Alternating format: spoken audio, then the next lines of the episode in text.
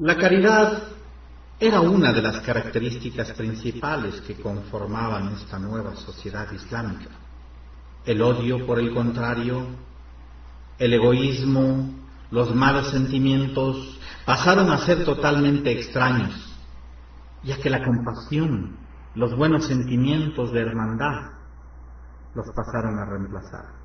El profeta Mohammed, paz y bendiciones de Allah sobre él, dijo, hacer justicia entre dos personas es caridad, así como contestar una pregunta con delicadeza es caridad, remover obstáculos del camino es caridad, sonreír a tu hermano es caridad. Una vez un hombre llegó ante el profeta sallallahu alaihi para reclamar acerca de un carnero. Un carnero que había perdido. Había un gran número de estos animales entre dos montañas. Entonces el profeta, paz y bendiciones de Allah sean sobre él, ordenó darle todo el rebaño. Cuando el hombre regresó a su pueblo, dijo, Oh gente, abrazad el Islam. Por Allah, que Mohammed es tan generoso y no teme a la pobreza. Otros dos importantes pilares del Islam entonces se establecieron en Madina. Los musulmanes debían pagar el zakat, la contribución económica del que tiene para el pobre o el necesitado. El otro pilar fue el ayuno durante el mes de Ramadán. Durante este lapso, el profeta Muhammad sallallahu alaihi wasallam volvió a contraer nupcias. Él fue propuesto para matrimonio por muchas personas. Pero aparte de Aisha, la hija de Abu Bakr, todas sus esposas fueron básicamente viudas de musulmanes que murieron mártires en las batallas.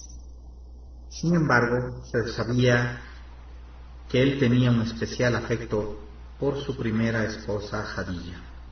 Por aquel entonces se asentaban en la región algunas tribus judías con quienes los musulmanes sentían cierta afinidad por ser llamados también Ahl Kitab o gente de libro, ya que la venida del profeta Mohammed había sido predicho anteriormente en el Taurat, en el Pentateuco entregado a Moisés. Y dice, en Deuteronomio 18, 18, yo les daré que salga de en medio de sus hermanos un profeta como tú. Pondré en su boca mis palabras y les comunicará todo cuanto les ordene. ¿Quién más podía ser llamado en el Antiguo Testamento hermano de los hijos de Israel, sino los hijos de Ismael? ¿Quién más similar al profeta Moisés que el profeta Muhammad, paz y bendición sean con ambos, los dos fueron esposos, sus nacimientos fueron naturales, vinieron de padre y madre. Ambos fueron rechazados por sus propios pueblos, trajeron nuevos códigos de leyes comprensivas, fueron jefes de Estado. Ambos tuvieron que combatir para vencer la idolatría, y terminaron sus días en una forma normal, como todo mortal.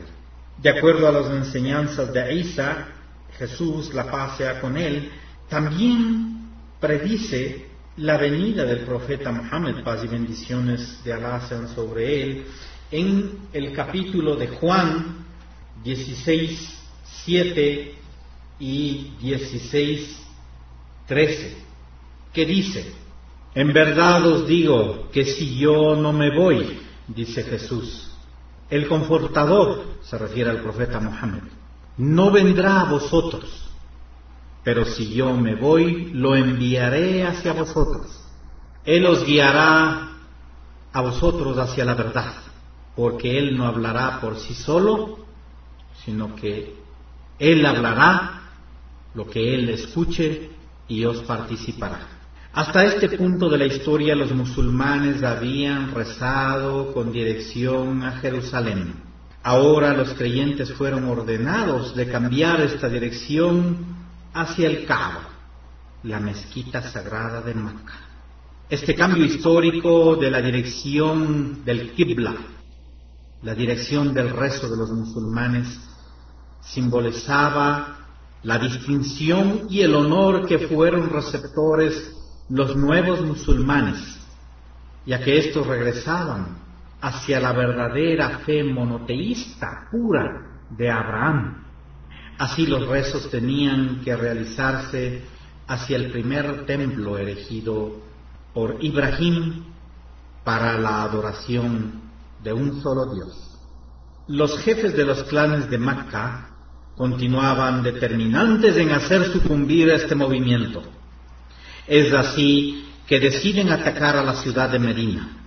Ahora las cosas son diferentes y Alá Altísimo sea otorga el derecho a los creyentes de defenderse, repeler el estado de persecución y maltrato y tortura.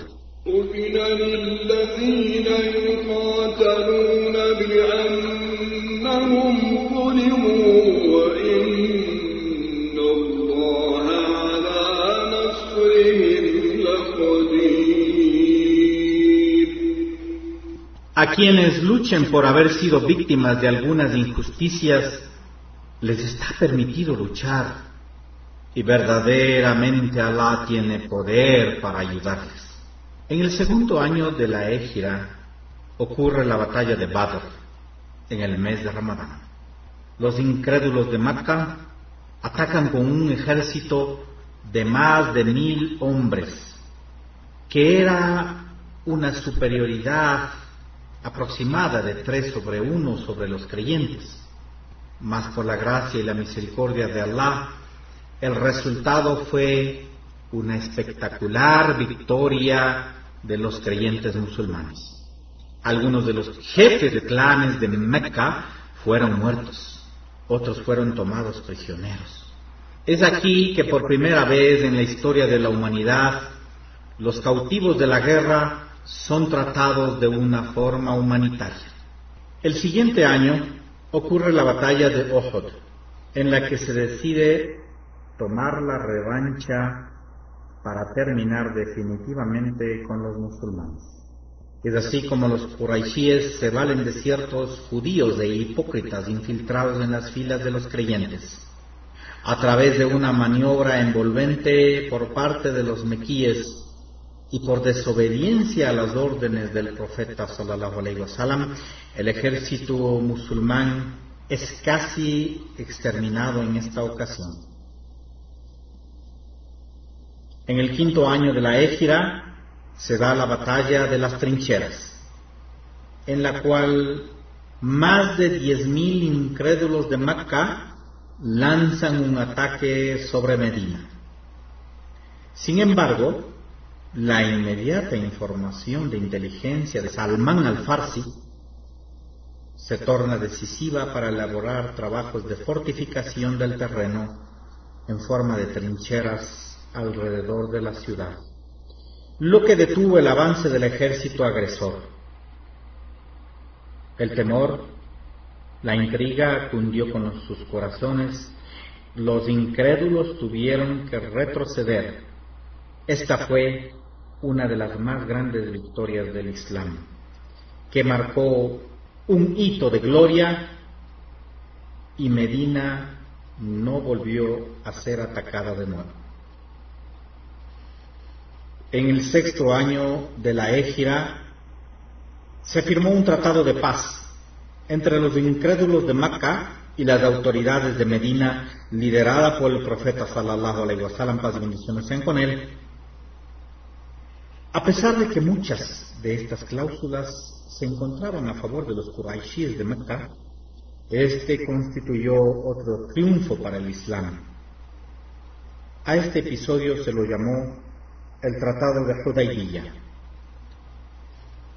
El periodo subsiguiente a este fue lleno de paz y muchos de los no musulmanes pudieron ver por ellos mismos las bendiciones que Alá había otorgado a los musulmanes en esta nueva forma de vida llamada el Islam.